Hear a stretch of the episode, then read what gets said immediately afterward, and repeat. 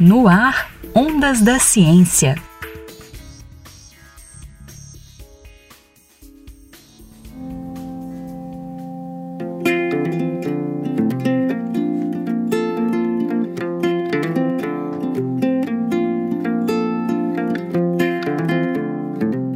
Para onde chutar, como defender o gol, o tempo de pular e fazer um bloqueio, como sacar. Desde criança, somos confrontados com uma série de decisões e de possíveis cenários em atividades esportivas. O esporte é um fenômeno sociocultural, e a inserção nos jogos e modalidades esportivas requer aprendizado.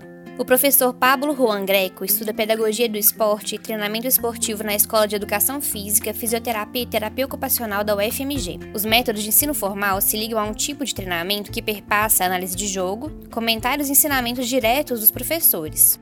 Esse tipo de modelos de ensino, chamados de ensino pela compreensão, modelos de ensino formais, eles são muito interessantes serem aplicados a partir dos 12, 14 anos, que as crianças já têm uma capacidade de fazer uma análise tática da situação de jogo. Eles têm como representar mentalmente a situação de jogo e a partir daí então criar alternativas para para poder responder e para poder entender melhor o que que aconteceu na, taticamente na situação. Os modelos de aprendizado incidental se apoiam na noção de que o professor apresente atividades previamente estruturadas, com conteúdos que devem ser aprendidos na aula, via jogos. Então a criança ela está jogando, ela vai se defrontar com situações de jogo e esse defrontar com situações de jogo ela vai realizar algum tipo de ação. E o resultado dessa ação vai mostrar se ela acertou, se ela errou.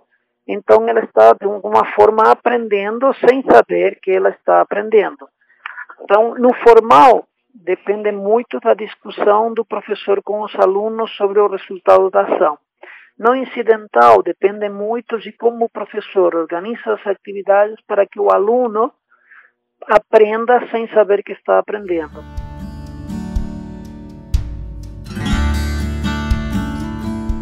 Esses métodos podem ser aplicados em qualquer espaço de ensino. Pablo Greco lembra que crianças de até 12 anos aprendem melhor com aprendizado incidental e a partir dessa idade com métodos formais.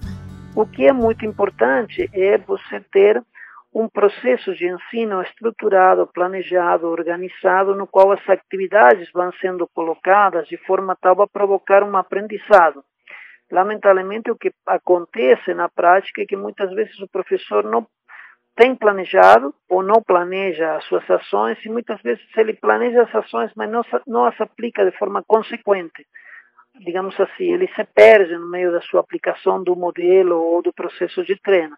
E isso, logicamente, tem consequências em relação à qualidade do aprendizado dos alunos.